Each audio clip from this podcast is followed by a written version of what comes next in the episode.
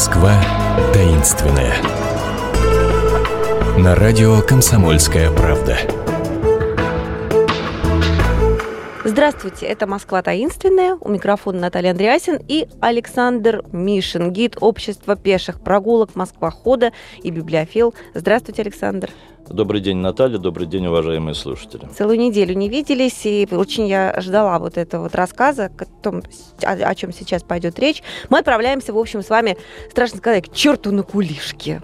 А вообще-то, можно сказать по-другому, мы отправляемся в церковь всех святых на кулишках. Вот как такое может быть? То ли к черту, то ли к Богу, а, Александр?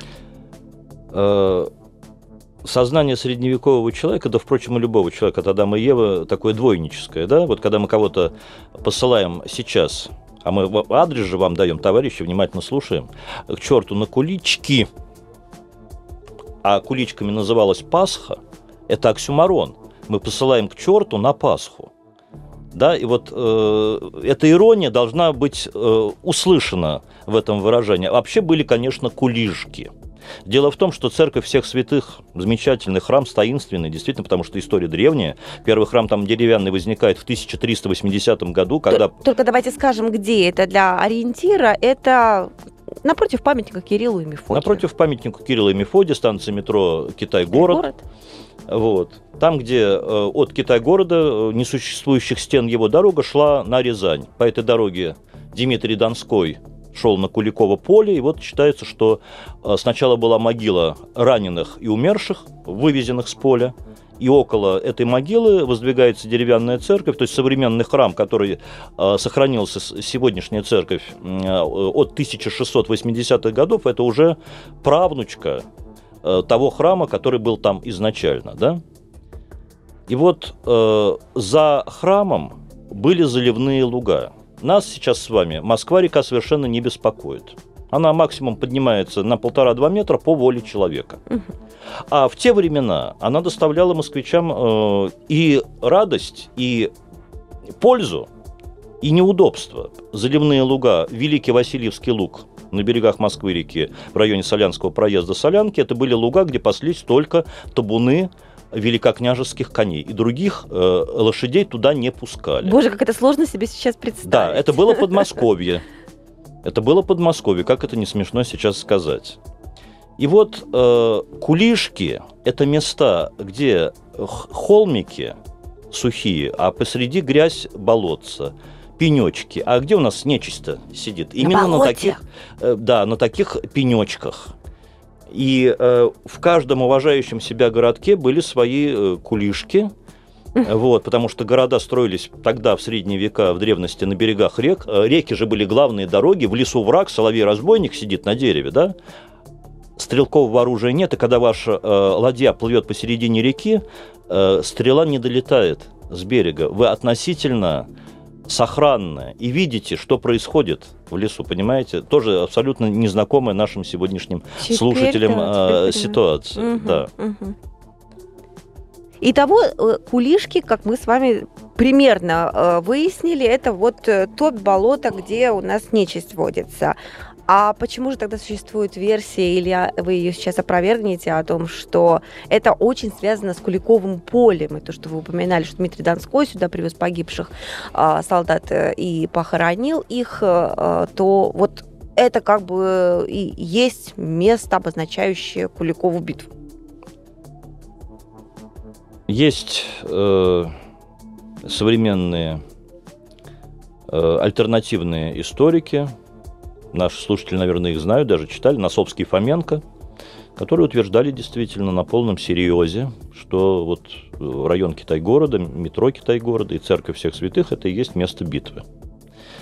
А, уважаемые слушатели, к этому надо относиться как к фантастике, совсем не научной.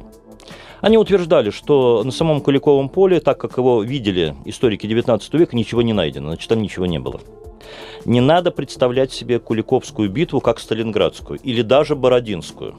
Ну, должно это же было что-то остаться так. И я сейчас об этом теории. вам расскажу. Более того, нашли это место немножко в другом районе, чем предполагалось в XIX веке.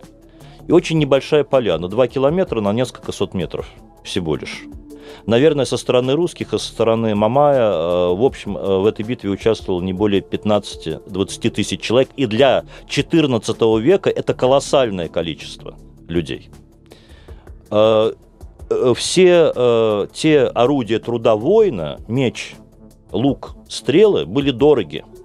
Поэтому собирались и увозились. Это все использовалось многократно, mm. имуществом не разбрасывались.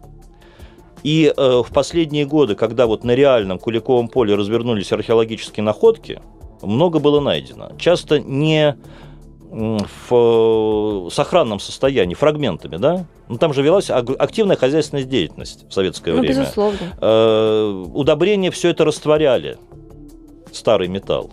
Тем не менее, было найдено несколько вещей, поэтому сомнений в том, что Куликова битва была э, в Кимовском районе Тульской области, сейчас нет э, никаких.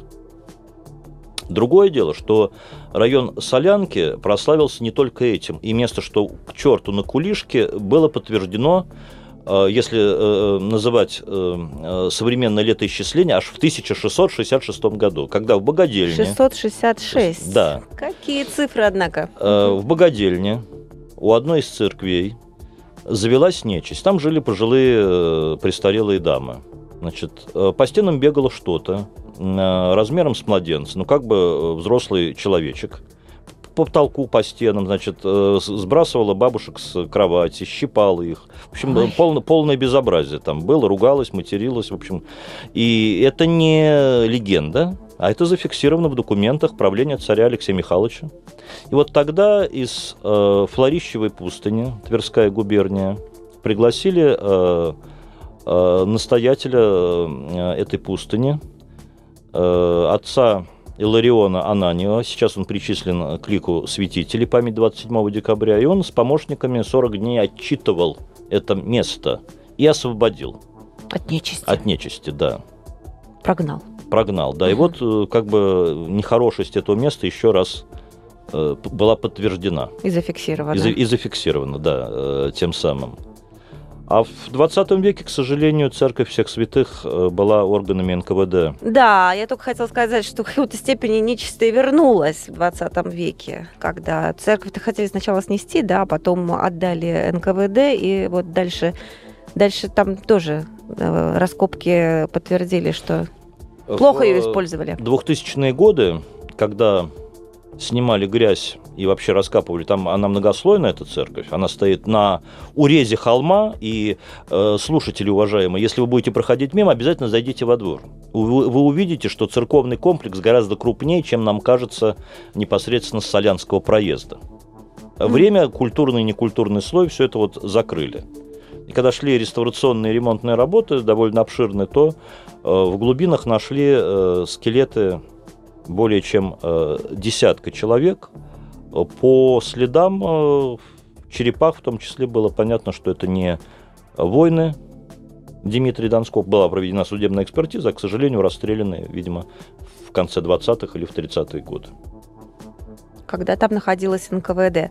А, интересно, а после этого приглашали священников для того, чтобы выгнать, так сказать, этот дух, который там поселился в начале 20 века? Э, поскольку в Москве находят огромное количество остатков человеческих, поскольку у каждой церкви был свой погост, это надо иметь в виду, мы с вами привыкли сейчас к общественным кладбищам, а вот тогда все эти 300 церквей московских э, до 19 века, до, ну, практически до 19 века имели свои кладбища. И если эти э, скелеты части выгребают, их хоронят в Подмосковье. Есть специальное кладбище – где есть вот эти братские могилы уже по чину. То есть их э, еще раз провожают на тот свет, э, соблюдая Надписи. святоотеческие традиции. То есть вот эта вот погост, часть погоста это такой-то церкви, здесь хоронят от, из такой-то церкви найдены останки и прочее, Примерно прочее насколько я понимаю. Да. Да, жутковато немножко, но что поделаешь, Москва действительно во многом построена на кладбищах, и э, мы об этом уже говорили в наших экскурсиях, но в следующий раз, в следующей нашей программе, через неделю, мы отправимся в подземелья, причем с человеком, который, э, пожалуй, самый известный диггер 20 века, Игнатий Стелецкий, который всю жизнь посвятил, в частности, поиску библиотеки Ивана Грозного. Но об этом поговорим через неделю. Пока вы можете зайти на сайт Москва похода, выбрать себе экскурсию по душе, погулять по Москве и узнать очень много чего мы еще не успели вам рассказать за это короткое время. У микрофона была Наталья Андреасина, Александр Мишин. Всего доброго, через неделю услышимся. Будьте здоровы, уважаемые слушатели. Москва таинственная. На радио «Комсомольская правда».